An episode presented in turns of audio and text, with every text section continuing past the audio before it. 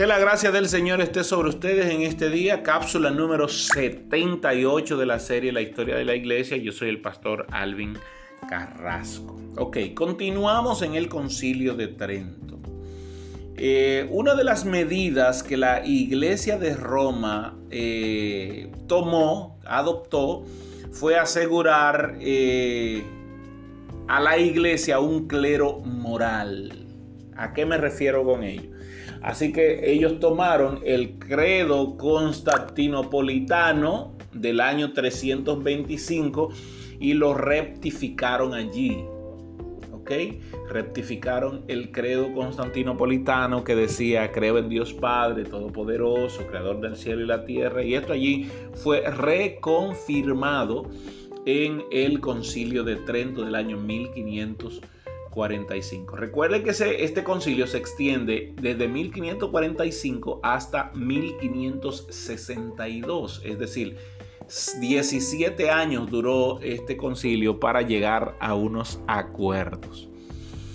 Eh, eh, hubo también algunas posiciones que la iglesia no aceptó, como por ejemplo los eh, protestantes pedían que los sacerdotes se casaran eh, que los sacerdotes eh, eh, pudieran casarse. Sin embargo, en el credo, allí en el concilio de Trento, esto fue algo que no se puso, no se aceptó por la iglesia. La iglesia no lo ratificó, no lo aceptó y entonces prohibió de manera directa y, y incluso bajo pena, bajo pena, bajo juicio, que los sacerdotes se casaran. Prohibió automáticamente que los sacerdotes se casaran. Prohibió que los sacerdotes acumularan beneficios. Y entonces aquí es donde se hace el voto de castidad y el voto de pobreza. Y allí se rectifica.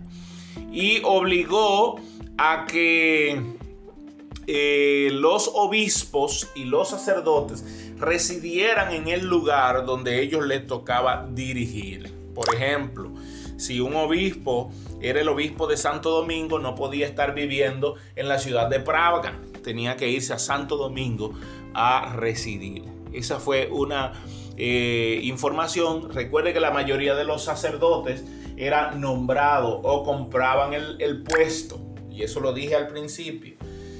Eran nombrados por amistad o compraban el puesto, depende los sacerdotes y los obispos. Bueno, pues allí en el concilio de Trento algo bueno que sucedió es que se instituyeron seminarios donde eh, era obligatorio entonces ahora que los sacerdotes pasaran por seminarios para poder eh, ocupar una posición dentro de la curia de la iglesia. Otra cosa fue la fortificación de la jerarquía de la iglesia. Eh, la jerarquía se fortifica de una manera eh, tal donde se acepta, se sigue aceptando al Papa como eh, el pastor universal de toda la iglesia. Cosa que al principio no se, no se quería, entonces, y que, los, que la, la reforma estaba buscando era que, que el Papa eh, abdicara de su posición y que se hiciera en forma de un concilio, que se hiciera en forma de un, liderazgo que manejara los asuntos eclesiásticos y que cada pastor eh, entonces eh, rinda informe a ese, a, ese, a ese grupo. Sin embargo, la iglesia no aceptó este punto y mantuvo la posición de que el pastor universal de la iglesia es el Papa. Un punto que se discutió mucho fue el punto de la doctrina de eh, la, del purgatorio. Y allí incluso salieron algunos, algunos temas básicos donde la iglesia decía que la doctrina católica eh, que se, que se aprobó en el concilio de Trento es que cuando la gente sale de la vida de la gracia, así mismo, de la vida en gracia y de caridad, pero no obstante son deudores de las penas divinas, eh, de las penas que la divina justicia se reservó, Es decir, no todos tus pecados fueron perdonados. Hay parte que la divina justicia se reserva.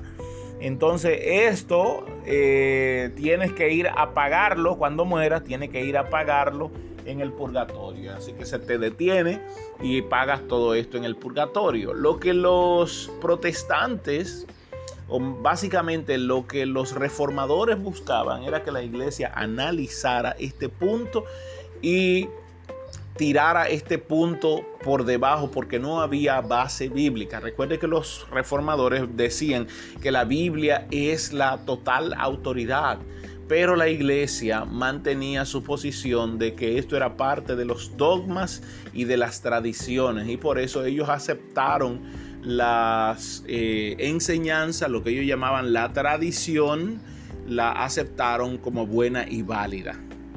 Eh, este concilio ratifica eso y más adelante se ratificaría esto en el concilio de Barcelona en el 1883. Se ratificaría el tema del purgatorio en el concilio de, eh, Barcelona había muchas cosas eh, que la iglesia no aceptó, que los eh, protestantes proponían. Recuerde que los protestantes fueron invitados a participar del concilio, pero como vieron que había una trama especial contra el protestantismo, entonces ellos decidieron retirarse del concilio de Trento.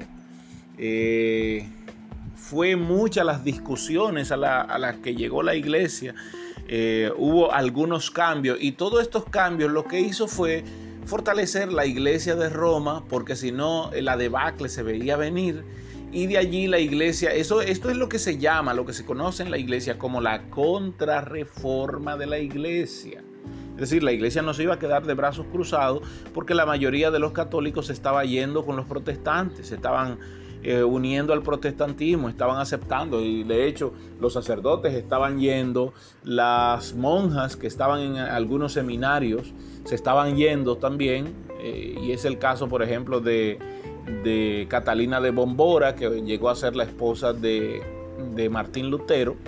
Eh, se estaban yendo y ellos entonces tenían que ponerle un paro a todo esto y fortalecer la posición de la iglesia en ese aspecto. Permítame cerrar aquí y luego yo continuar con este punto.